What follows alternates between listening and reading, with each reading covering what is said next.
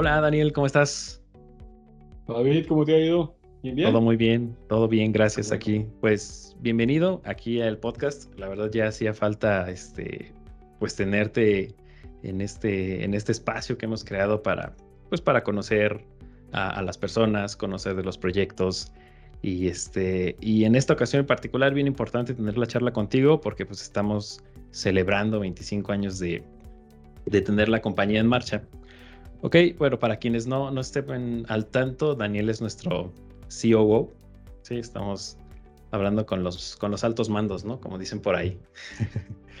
este, antes de comenzar, no sé si, bueno, de hecho estaría genial que nos pudieras hablar un poquito de ti, trayectoria, experiencias, no necesariamente con ISS, pero digo, ya en su momento lo hablaremos. Bueno, trayectoria. Yo llevo alrededor de 15 años en este mercado. Eh, previo a ISS trabajaba con el grupo Schneider cuando estuvo la fusión Schneider-Pelco. Eh, dentro del grupo Schneider conocí una persona que me relacionó hacia la persona que era country manager de ISS en Colombia. Y allí empecé. Empecé hace un poco más de 10 años. Este año, de hecho, cumplí los 10 años con la compañía. Y empezamos con una compañía un poco más chica en la región, más pequeña de lo que hoy en día es empezamos con, una, con un único objetivo y es que nuestras promesas valen oro y que nuestras promesas se cumplen. Y esto acarrea una gran cantidad de cosas alrededor porque no es solamente tener un producto, sino es tenerlo y soportarlo, dar el servicio adecuado a nuestros clientes. Eh, si se llegase a presentar un problema, atender estos problemas y resolverlos para llegar a un buen término. Y esta ha sido la filosofía propia y ese quizás ha sido uno de mis sellos dentro, dentro de la organización y es poder lograr ese Customer Service Excellence y poder lograr ese, esa, esa aceptación dentro de la región más que una imposición dentro de la región. Ok, muy bien. Este, de entrada, tú, tú entraste, eh, no sé, como parte del equipo de, no sé si entraste en soporte, entraste... Correcto. Yo, yo, yo soy ingeniero electrónico, soy magíster en ingeniería electrónica eh, ingresé en el área de soporte, de allí venía el grupo Schneider, desde las áreas de soporte técnico. Mi background técnico, digamos que incluso todavía hoy en día me involucro en muchos de los temas técnicos, incluso en las comunicaciones con ingeniería, pero sí, empecé en una posición de soporte técnico dentro de la compañía. Después de ello pasé hacia la, la posición de ventas dentro de Colombia, que era el, el, país en ese momento que existía, y era, éramos dos personas aquí. Una de ellas eh, partió a México a abrir mercado nuevo y me quedé yo y empecé a conformar el equipo en Colombia. Y dentro de ese proceso me empecé a dar cuenta pues que había personas eh, en otros lugares, en otros países, pero todos estábamos como aislados, como que cada quien trabajaba en su país. Y empezamos espontáneamente a hablar entre nosotros y a ver qué podíamos hacer, replicar casos de uso, eh, replicar conocimiento, de pronto hacer intercambio entre las regiones. Y esto empezó a llevar a, hacer una unificación de la región que ha sido, digamos que paulatina dentro del tiempo y que poco a poco, eh, debido a ello, pues he tenido un crecimiento eh, muy interesante dentro de la organización y del cual eh, me enorgullece mucho haber hecho parte de todo esto y seguir siendo parte hoy en día.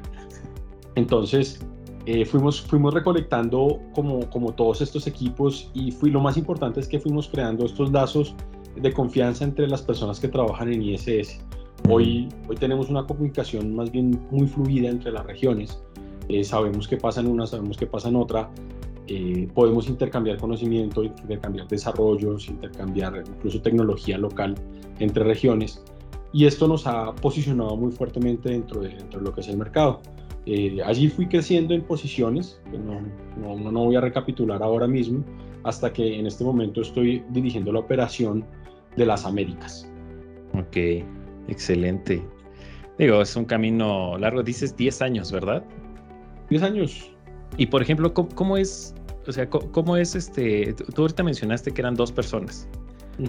O sea, ¿cómo es el reto de eh, pues estar en una compañía con, dos personas? Al menos, o sea, globalmente se sabe que son más, ¿no? Pero el, día a día lo vivías junto con alguien más.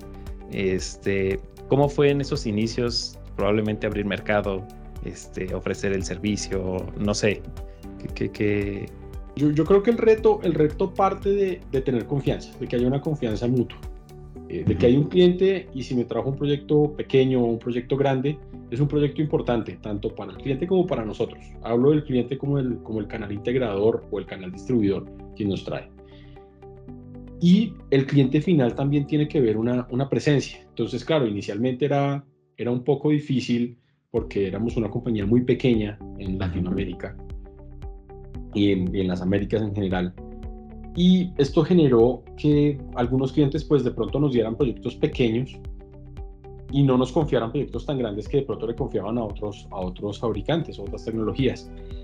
Pero poco a poco, dada la confianza, fuimos con estos mismos clientes fidelizando, trayendo proyectos más y más grandes. Eh, y esto también, este, esta dinámica nos permitió ir creciendo el equipo. Entonces ya cuando empezamos a generar proyectos más grandes, pues empezamos a agregar recursos técnicos, recursos comerciales. Y hay una particularidad y es que nuestros equipos eh, se distribuyen en una fortaleza eh, de una mayor proporción de personas técnicas. Nuestra mayor proporción no está en el área comercial, sino en el área técnica, precisamente por ese objetivo de, de, customer service. Entonces, fue un camino que, por supuesto, fue, fue con un inicio lento, pero yo pienso que en el, en el largo plazo es un, ese inicio lento y, esa, y ese voto de confianza es lo que nos lleva a, a tener negocios, a tener clientes, incluso clientes finales que llevan más de 10 años con nosotros. Ah, ¿Sí? clientes que llevan 8, clientes que llevan 12, 13 años con nosotros, renovando la tecnología y actualizando y siempre felices de continuar con nosotros porque les hemos dado una buena respuesta. Ok, sí, de hecho es este, bien, importante esto que, que dices del, del, enfoque técnico. Lo estaba yo platicando con Luisio en la, la grabación que tuvimos la, la, semana pasada y es algo que él remarcó mucho. O sea, cómo el enfoque, el enfoque en general de la compañía ha sido y supongo que seguirá siendo este, hacia la parte técnica, ¿no? Hacia la parte de, innovación y cómo la comunicación entre las regiones ha favorecido mucho este crecimiento. Digo, en mi experiencia personal, te lo digo, eh, tenemos, digo, el grupo donde estamos este, todos trabajando eh, y es bien práctico cuando nos llega algún requerimiento y hacer la pregunta, oigan, ¿alguien sabe o alguien tiene alguna experiencia o alguien ha escuchado de esta tecnología o de este cliente que, que pues pide tal, tal, tal.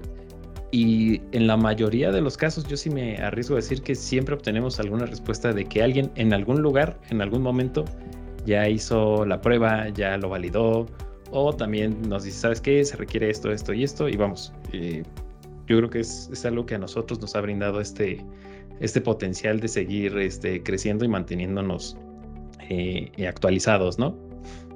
Correcto, correcto, correcto. Y, el, enfoque técnico no solamente es en pro, de, en pro de innovar, porque es importante innovar en tecnología, pero el enfoque técnico es en pro también de, que nuestros clientes estén bien atendidos, no solamente una cara bonita eh, con sonrisas diciéndole que lo vamos a resolver cuando no se va a hacer, sino todo lo contrario, realmente apoyando al cliente cuando hay algún inconveniente o cuando el cliente tiene un reto tecnológico, poder hacerle esa asistencia y esa, ese, ese, acompañamiento consultivo para lo que él necesita. Por eso, por eso es tan importante la técnica.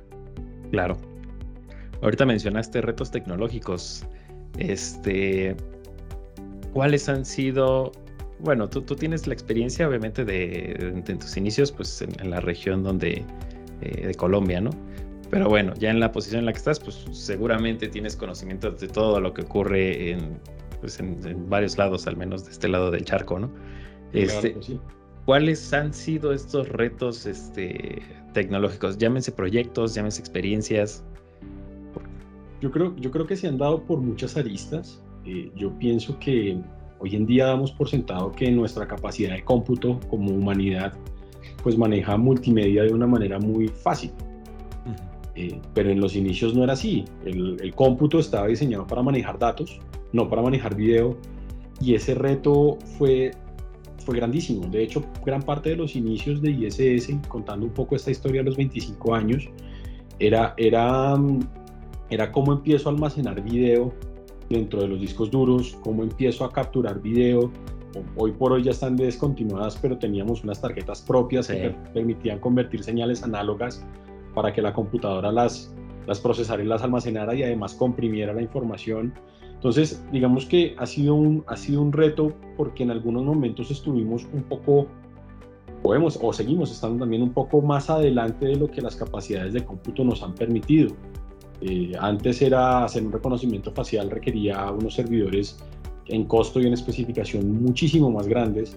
Hoy esto desde la innovación tecnológica que han tenido partners como Intel, con los que trabajamos de la mano estrechamente, eh, ya nos han reducido esa capacidad, de, nos han aumentado la capacidad de, cómputo, de cómputo reduciendo eh, costos, reduciendo el, el, dimensionamiento de una máquina tan grande, donde hoy podemos hacer muchas cosas ya en una laptop o incluso en, en procesadores mucho más pequeños, dentro de los Intel NUC, por ejemplo, tenemos muchas aplicaciones que corren allí. En ese orden de ideas yo pienso que, que es, es, es complicado eh, en un nicho que no es tan grande en el mundo innovar sin tener las herramientas eh, dentro, de la, dentro de la capacidad de cómputo, dentro del procesamiento para poder hacerlo. Hoy por hoy nos ha ayudado muchísimo la capacidad de las GPU también, eh, que se usan con NVIDIA. pero muchas de estas cosas también han sido producto de nuevos requerimientos en, en innovación de software, ¿no? Entonces al principio toca sobredimensionar un poco el hardware para poder ejecutar ciertas aplicaciones y cuando ya se desarrollan estas nuevas tecnologías, pues se nos aliviana muchísimo el, el, el, procesamiento. Yo creo que ese ha sido uno de los grandes retos. Em, otro de los grandes retos es un reto cultural y es que tradicionalmente las compañías eh, tienen su R&D localizado en, en algún lugar centralizado.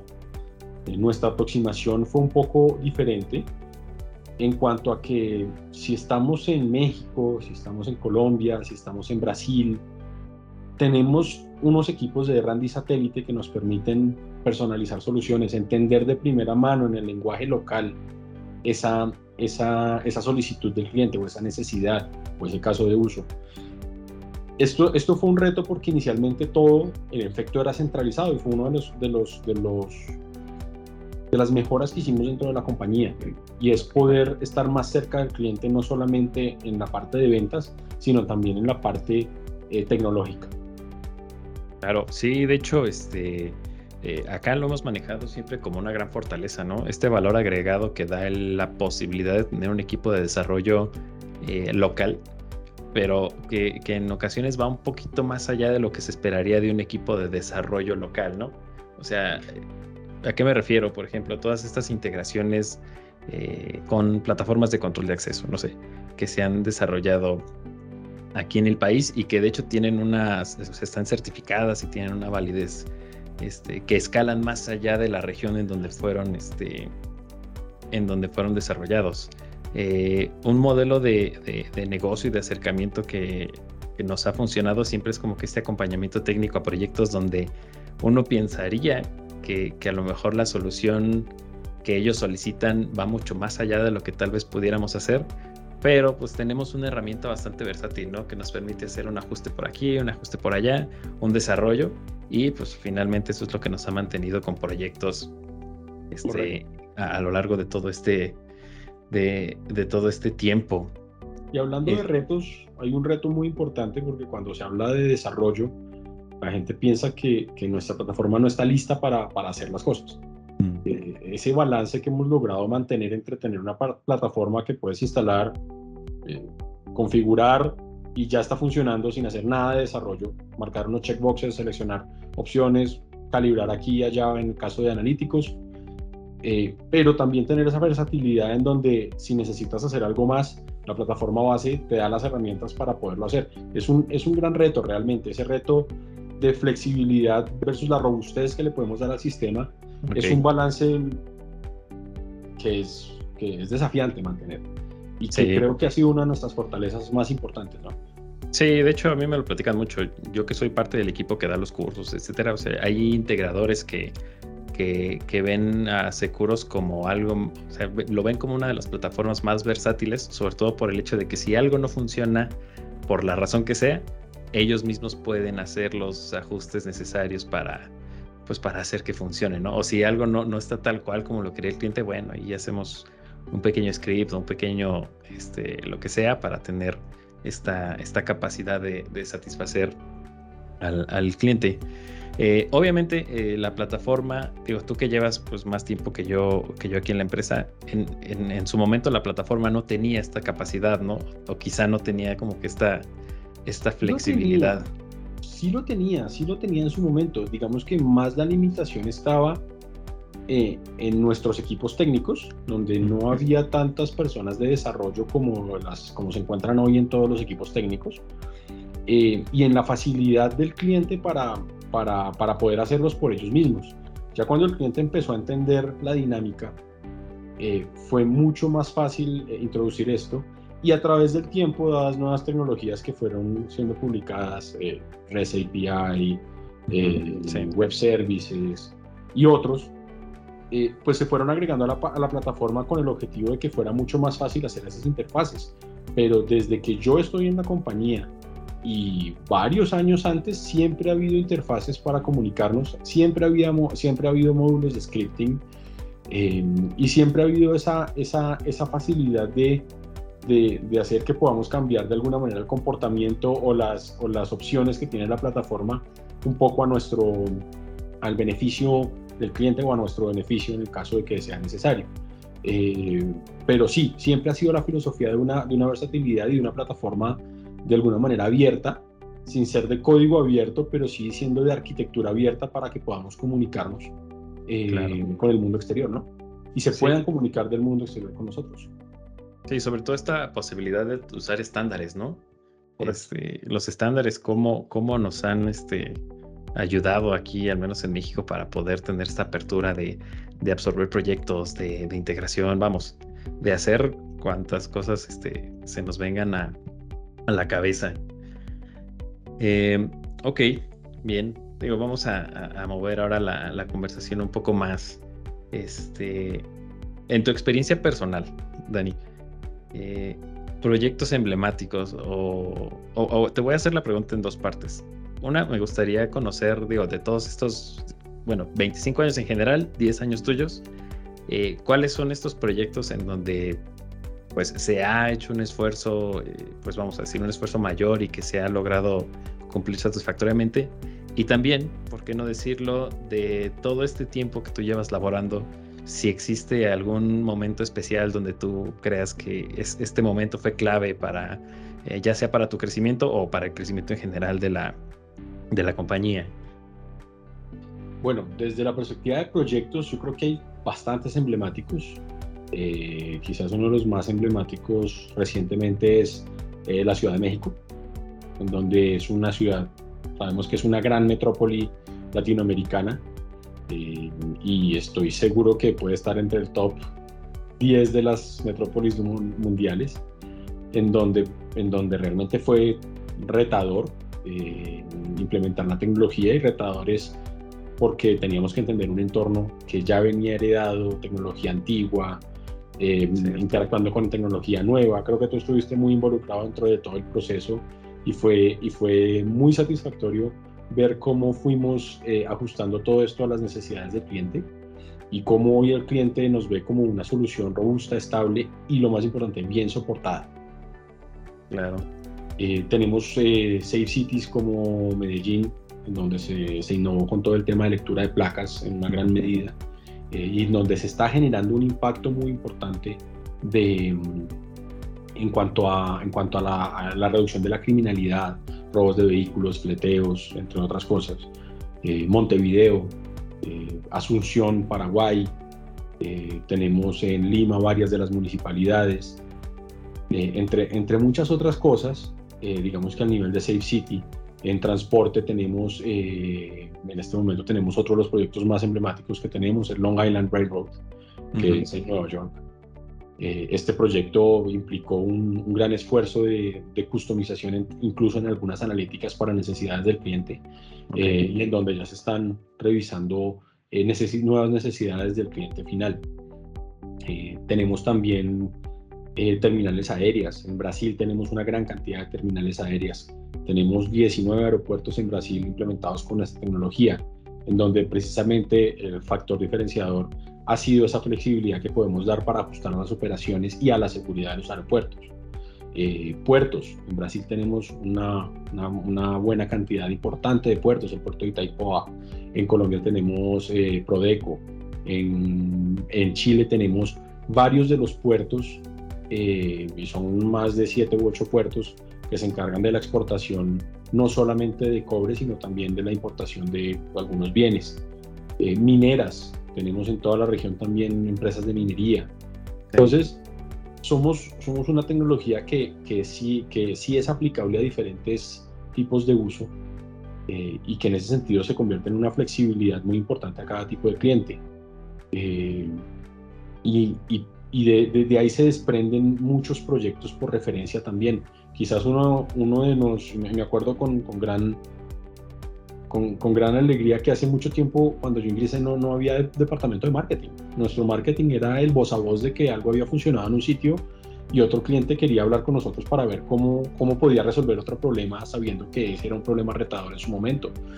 y, y, hoy por hoy, eh, si bien ya tenemos unas áreas de marketing que nos apoyan con todo el tema de imagen, con todo el tema de publicidad, eh, nuestras referencias de proyectos desplegados siguen siendo una de las mayores herramientas que tenemos porque allí, allí se nota la confiabilidad, el soporte y la confianza que hay de las partes. Un, cliente final no va a recomendar algo que, con lo que está teniendo problemas. Claro.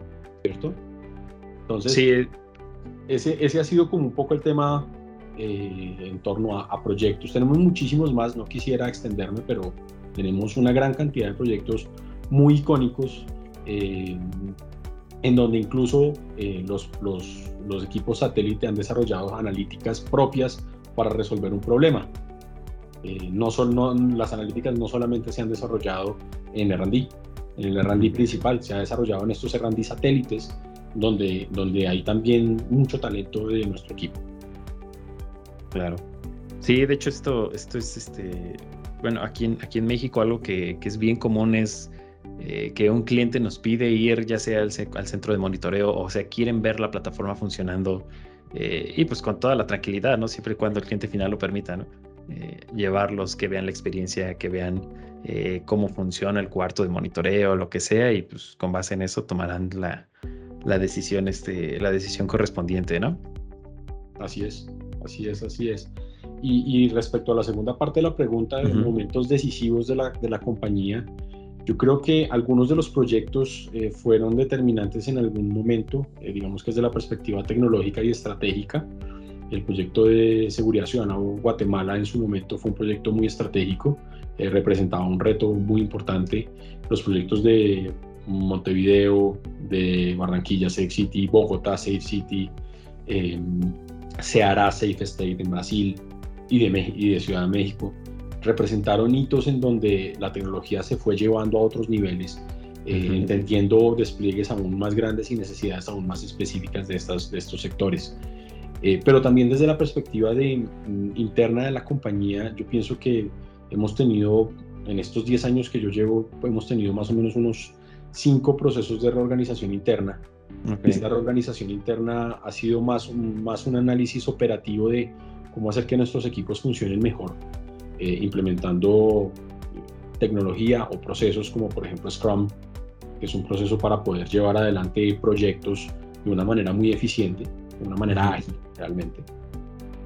Y donde hemos implementado, por ejemplo, una serie de plataformas para comunicación interna, para comunicación externa, eh, para interacción con nuestros clientes, para poder tener documentación de lo, que, de lo que hablamos con nuestros clientes, que sea más fácil llegar a nosotros.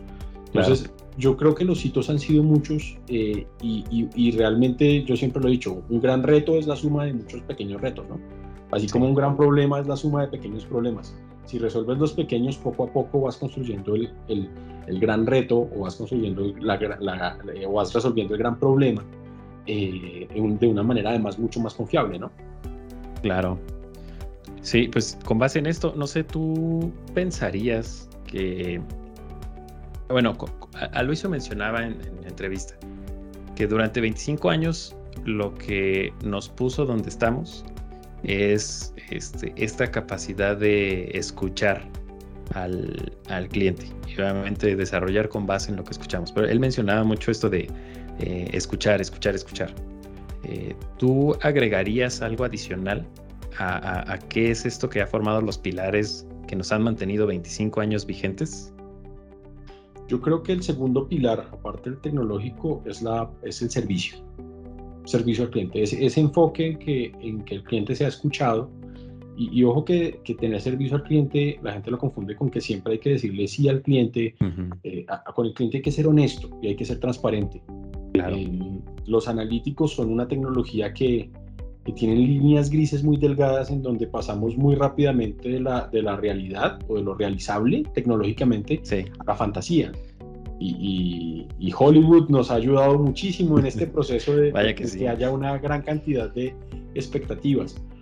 Pero, pero esa, esa, esa consultoría que hacemos desde el inicio para, para no solo entender el cliente que quiere, porque muchas veces antes el cliente trata de, de imaginarse cómo va a resolver su problema, pero sin comentarnos su problema. Exacto. Entonces, el, el, servicio empieza desde ese punto, donde yo le puedo decir al cliente, mire, esto sí, esto no. O esto sí, pero hasta aquí. Claro. ¿Okay? Eso, eso es un punto fundamental y ser, y ser coherentes con ese, con esa, con esa consultoría inicial que se hace. Eh, por, la etapa de, por las etapas comerciales y al final dentro de las etapas de implementación. Yo creo, que ese, yo creo que ese es uno de los valores fundamentales en donde el cliente ve una continuidad de origen a, final en su, en su, implementación, en su proyecto, en, en, su resolución de su problema, que realmente eh, le da una confianza para decir, hago el siguiente con ellos, o lo refiero, o, o, me encantaría que alguien, que, que ISS trajera a uno de sus potenciales clientes en el futuro, porque miren lo que hicieron acá, funciona, estoy feliz y estoy orgulloso de hacerlo. y hoy, afortunadamente, tenemos una gran cantidad de clientes que nos permiten hacer eso y eso es un gran mensaje para, para todos, ¿no? Eh, tener clientes felices es quizás una de las tareas más difíciles y titánicas que existen. Vaya que sí. Sí, acá en, lo que llevamos del podcast, sí me, me, con lo que estás comentando me recordaste algunos algunos episodios donde tuvimos la oportunidad de hablar con integradores, este, no tanto usuario final, pero bueno, ellos son nuestro enlace. Y bien claro lo mencionaron en algunas ocasiones como este, ver un cliente satisfecho es, este, obviamente para ellos, pues vamos, la satisfacción de que ellos este, implementaron, etcétera. Pero para nosotros es ver nuestra plataforma en su video wall, este, ver cómo lo utilizan, eh, Alejandro en su momento, cuando platicamos, Alejandro ahí de, Colombia, este, nos mencionaba cómo el, cómo el proyecto de los LPRs, o sea, una vez implementado, pues hubo esta curva de aprendizaje para, para convertirlo en una herramienta.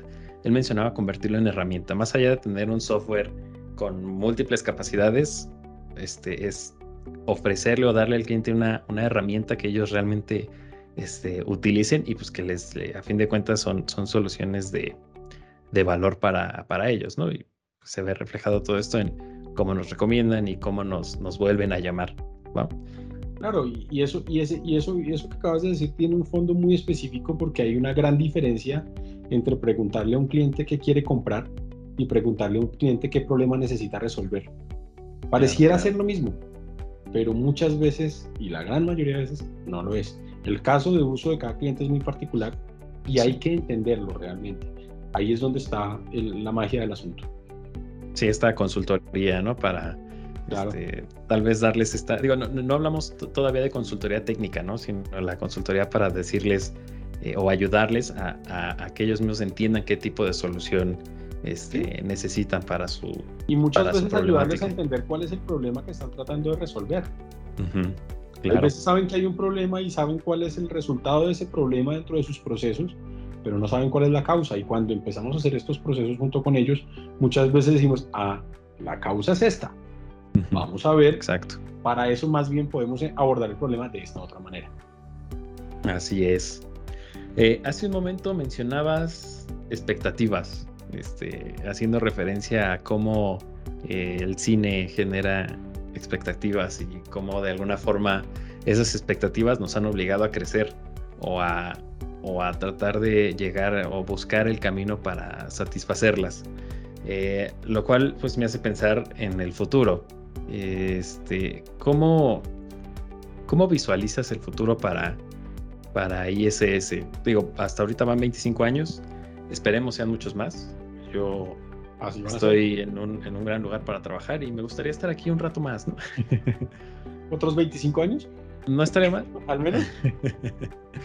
sí, o sea, Mira, hacia, el, hacia el futuro, hacia el futuro como ISS, bien, habiendo pasado muchas de las fases que un producto puede tener comercialmente, creo que nos, nos hemos enfocado mucho en proveer las soluciones. Y soluciones donde, donde tanto el cliente quiere, está abierto a escuchar una solución propuesta más que a exigir una solución que, el, al cliente propiamente se le ocurrió.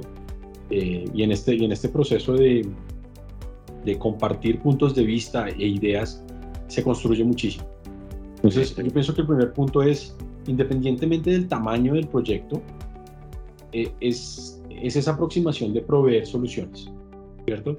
Cada, cada vez más nos vamos acercando a que ya la solución que proveíamos eh, desde la perspectiva solamente de software, pues empieza a no ser solo suficiente el software.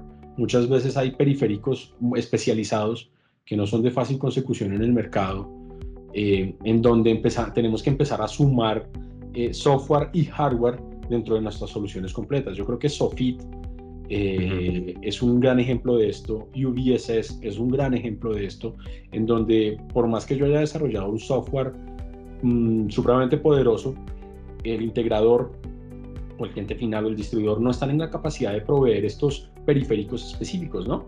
Entonces, en ese orden de ideas, yo pienso que las soluciones van avanzando hacia tener una gran potencia de software proveyéndole al cliente los periféricos muy especializados. Eh, ISS no, no se va a poner a, fabricar cámaras ni nada por el estilo de vigilancia general para vender software con cámaras. No. Eh, ISS de pronto si, si involucra una cámara dentro de, su, dentro de su portafolio es porque es una cámara que quizás ninguno de los fabricantes con que tenemos relación eh, fabrica y que cumple una, una, una función muy específica. ¿no? Eh, yo pienso que hacia allá vamos, vamos hacia, hacia una, una creación de soluciones eh, mucho más, eh, ¿cómo lo diría yo? Una creación de soluciones mucho más coherente y sofisticada, en donde también al cliente se le haga mucho más fácil hacer el despliegue, porque sí.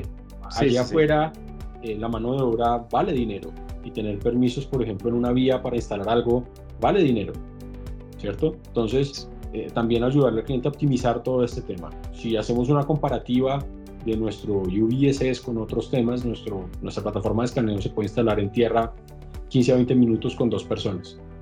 Otras plataformas se instalan en tres días excavando, haciendo regatas para pasar cableado, haciendo una gran cantidad de cosas con un equipo de 5 o 6 personas eh, hacia allá vamos, soluciones sofisticadas que realmente están funcionando. Sí, de hecho, y se percibe, ¿no?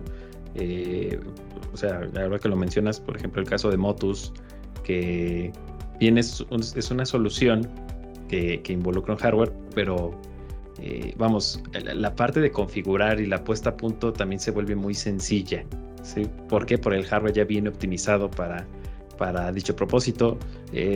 hablando también eh, de como la integración universal que maneja, que, que platiqué hace un momento, el, Proxcom, no sé, este, que ya vuelve muy sencillo eh, el uso de esta cajita como una interfaz que me permite hacer una especie de integración universal basada en estándares, en protocolos. Me permite comunicarme vía WIGAN con cualquier control de acceso o SDP, que es el nuevo protocolo que existe en el mercado. Y esto, y esto genera una potencia que tiene que, de nuevo, mantener la flexibilidad y la robustez en una balanza muy adecuada, ¿no? Claro, así es. Ok, pues muy bien, Daniel. Yo creo que ya con esto este, tenemos al menos como una, como una primera visita tuya aquí a este espacio. Claro que sí, espero que me inviten nuevamente. Yo feliz. Claro, ahí por ahí vamos a pensar unos temillas para, para este, sacarte más provecho. Claro que sí, claro que sí. Yo feliz de, de, compartir un poquitico de la, de la historia y de, y de nuestra perspectiva hacia, hacia el mercado, eh, siempre es un gusto hacerlo. Perfecto. Pues nada, muchas gracias a ti, este, aquí a quienes hacen esto, esto posible y bueno, ya estaremos viéndonos en alguna otra emisión. Así es, David. Muchísimas gracias y feliz tarde. Hasta luego.